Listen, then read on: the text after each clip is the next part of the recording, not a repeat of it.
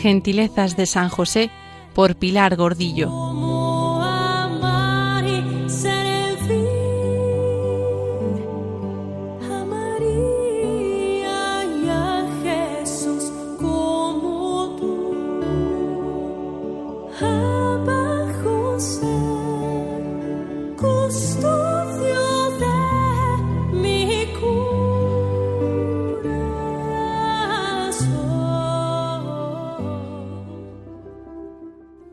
Nos vamos de boda.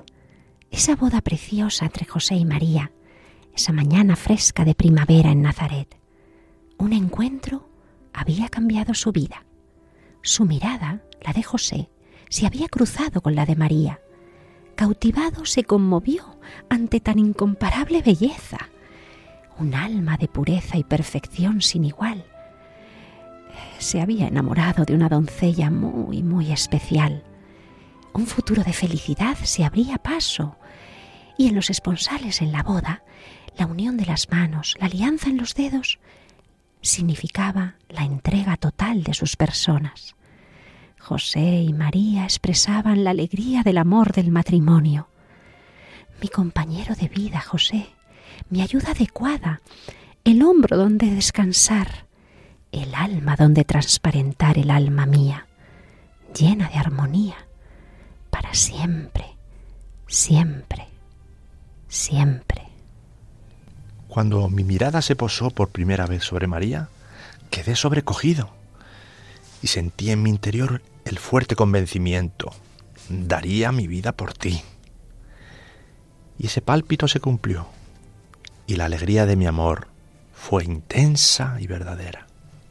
El Espíritu Santo había concertado su alma con la de María, la profundidad de su mirada era la luz más cierta para descubrir su interior y el amor en su corazón purificado la mejor medicina para armonizar con el corazón inmaculado de su novia. San Juan Pablo II, citando a Pablo VI en Redentoris Custos, nos recuerda que en esta grande obra de renovación de todas las cosas en Cristo, el matrimonio, purificado y renovado, se convierte en una realidad nueva, en un sacramento de la nueva alianza. Y he aquí que en el umbral del Nuevo Testamento, como ya al comienzo del Antiguo, hay una pareja.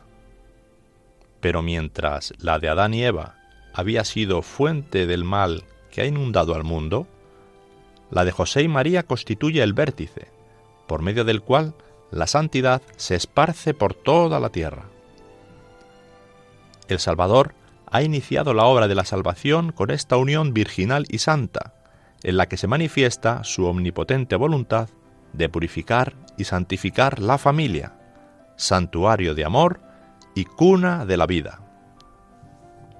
He aquí al varón justo del cual María, la mujer inmaculada, se enamoró. Entre ellos no hubo condiciones, dudas o ni tan siquiera alguna cláusula, sino el amor y la lealtad del Señor hecha carne, una fidelidad inquebrantable. José, danos en este día tu fidelidad inquebrantable.